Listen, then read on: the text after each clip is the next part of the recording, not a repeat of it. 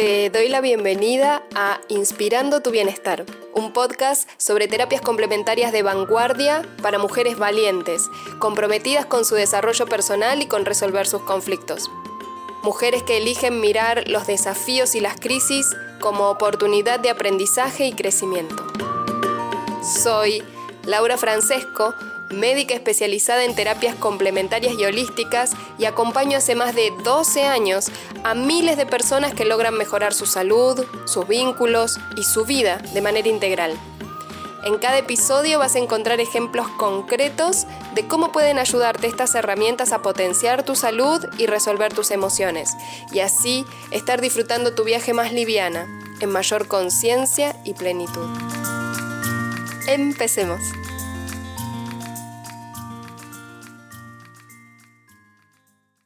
Hola, ¿cómo estás?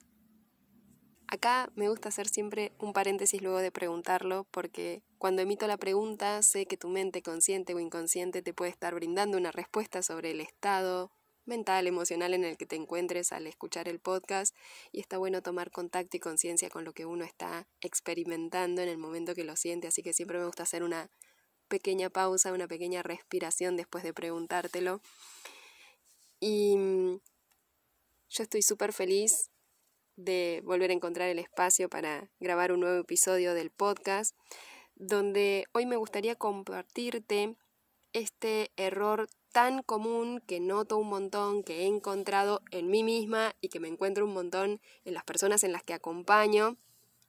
que te mantienen estancada, bloqueada de lograr avanzar, trascender tus conflictos, tus bloqueos, tus situaciones desafiantes o tu diagnóstico médico. Así que antes de meternos profundamente en los temas del episodio de hoy, quiero contarte que me quedan solo uno o dos lugares, dependiendo de cuándo escuches el episodio, disponibles para un ingreso al ACP, al acompañamiento centrado en tu proceso, el acompañamiento individual, donde creo una propuesta diseñada completamente a tu medida y según las características de tu estructura mental, emocional y del, del, tema que quieras trabajar. Así que si ya sabes que querés ir a desactivar el origen profundo de tu síntoma físico o emocional, no tenés más que completar el formulario de postulación para que evalúe tu caso particularmente y te haga una devolución para ver si nos elegimos mutuamente. Luego de eh, completar el cupo, se cierra agenda por los próximos tres meses, así que hasta dentro de tres meses no va a haber nuevas aperturas de agenda para ingresos. Entonces, hay un error, una característica, una forma de posicionarnos frente a las cosas que mm, la he visto mucho en las personas en las que acompaño, la he visto mucho a lo largo de todos estos años, tanto en los acompañamientos individuales como en las propuestas grupales de los talleres o de Prisma.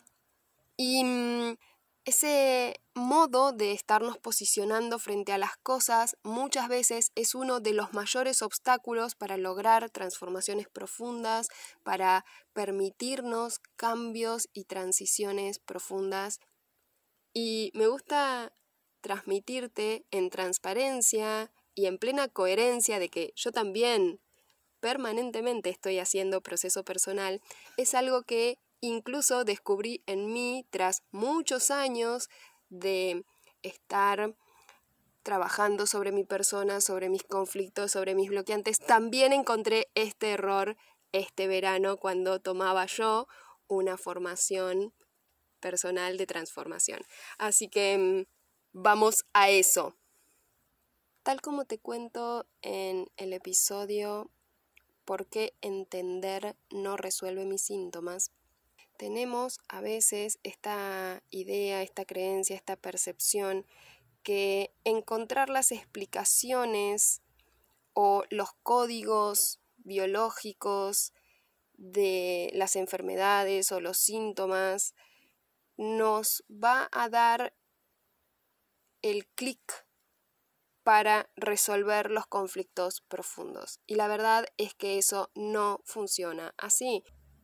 Así que Si no lo escuchaste, te invito a ir y visitar ese episodio donde entro más profundo en esta idea de por qué entender, comprender, saber, tener la información sobre cómo funciona mi síntoma o el código emocional que mi biología me está expresando, porque entender sobre eso no lo resuelve. Y mm, esto tiene que ver con que eso es únicamente desde una de las esferas en las que estamos percibiendo y conectando con el entorno. Eso es estar únicamente posicionadas en la esfera de lo mental. ¿Sí? Es una esfera en donde analizamos, comprendemos, evaluamos, planificamos, nuestra mente consciente, la mente voluntaria,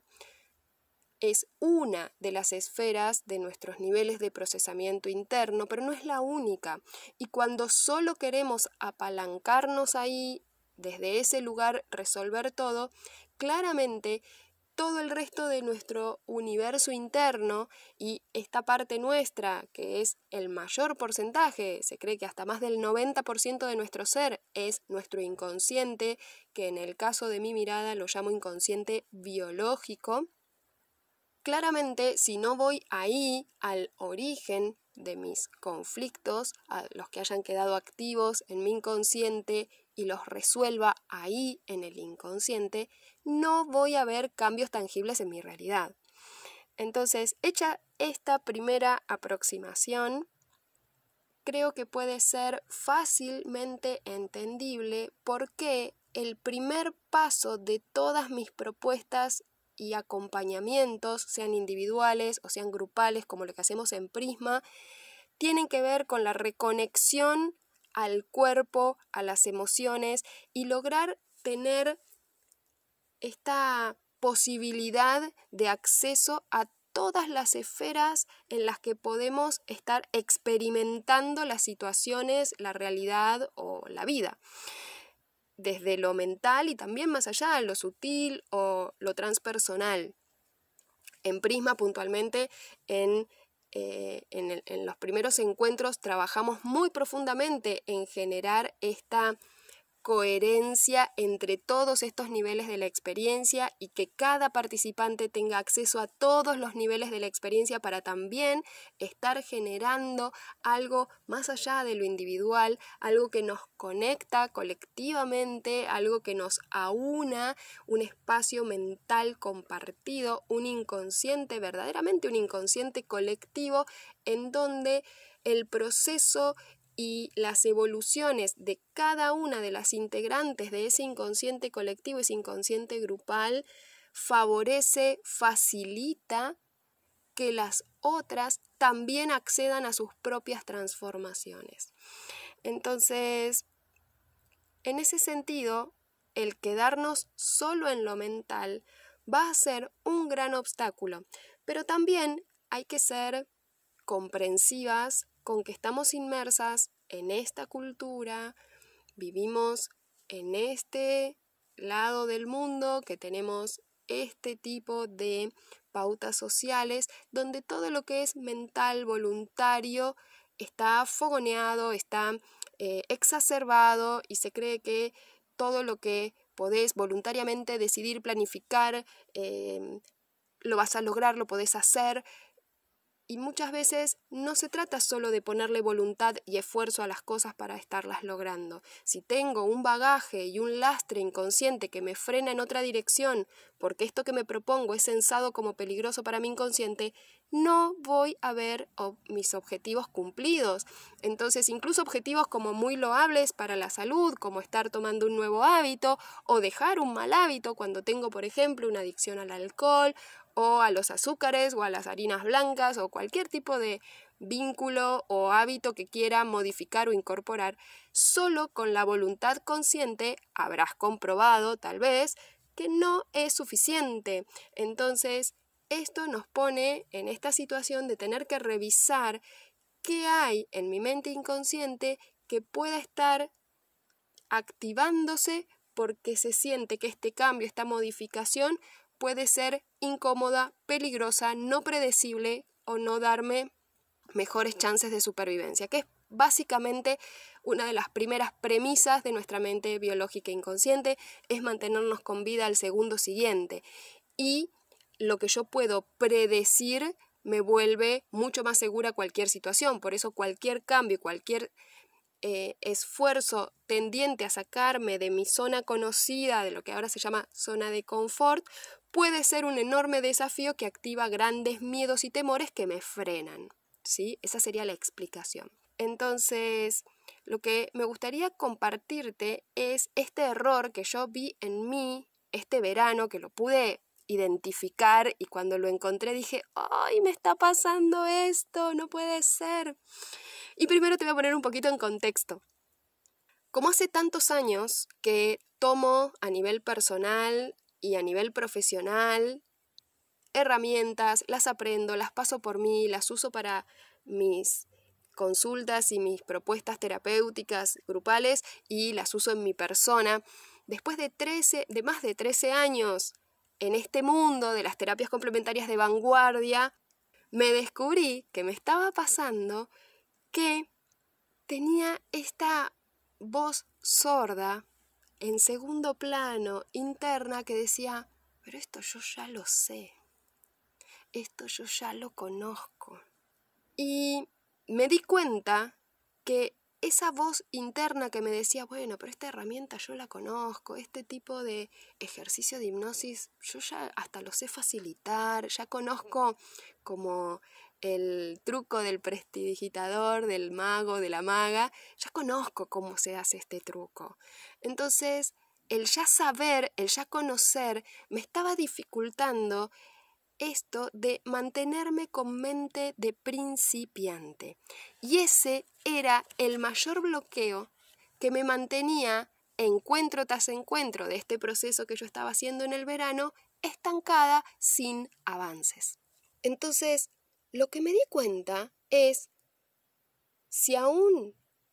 con todo mi recorrido, con todo lo aprendido, con toda la experiencia que tenga, estoy viviendo esta situación que no me gusta, que me mantiene estancada, sigo repitiendo este patrón de comportamiento que quiero modificar, es que aún hay algo,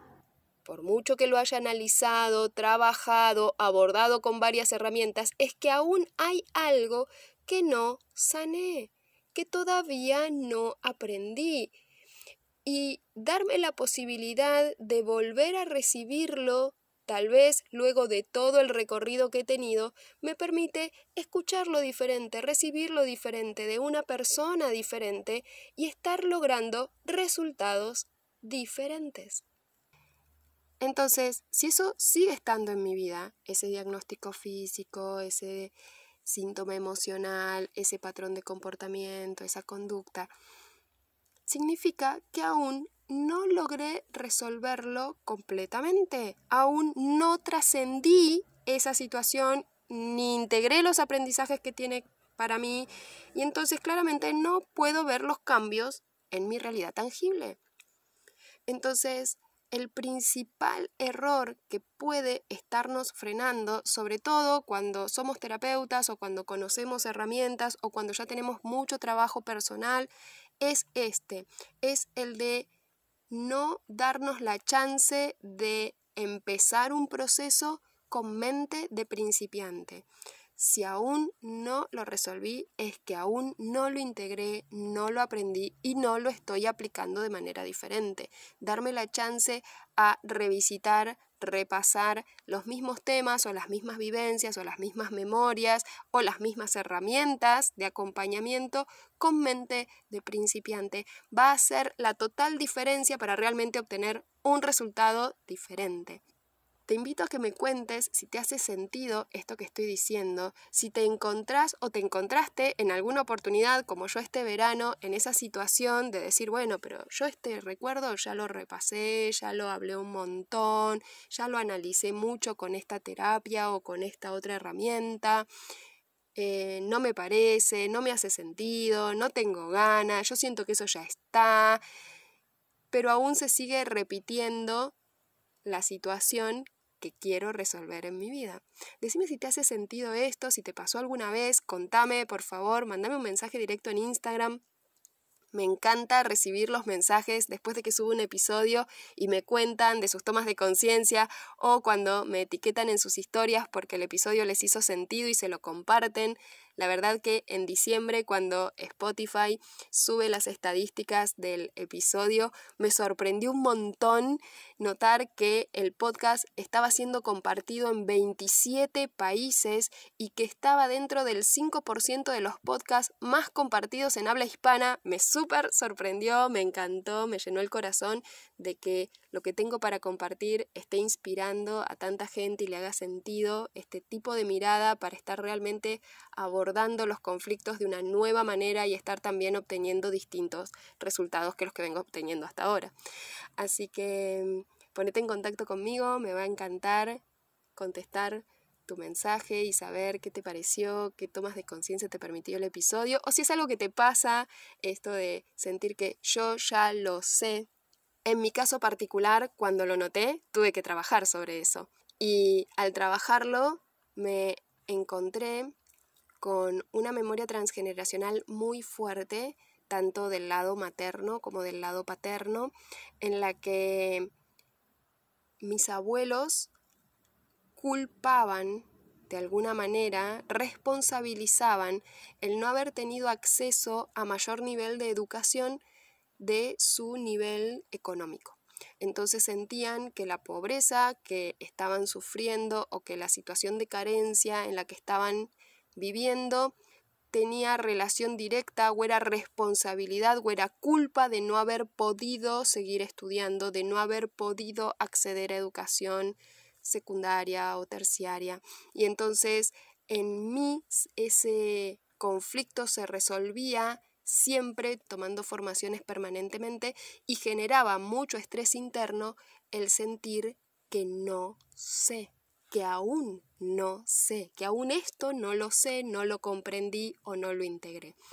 Y fue realmente muy liberador, muy aliviador poder estar trabajando sobre eso porque me posiciona desde un lugar de mente casi de niña, cuando todo te sorprende y todo te maravilla de lo que puedes estar accediendo y de lo que puedes estar haciendo, logrando, transformando y cambió completamente mis posibilidades cada vez que hago una formación o un trabajo terapéutico con algún terapeuta. Así que si esto te hace sentido, te invito a que me escribas y te recuerdo que son los últimos días para que te postules al acompañamiento individual conmigo, el ACP, que después cierra agenda por los próximos tres meses. Te mando un beso grande y nos vemos en el próximo episodio.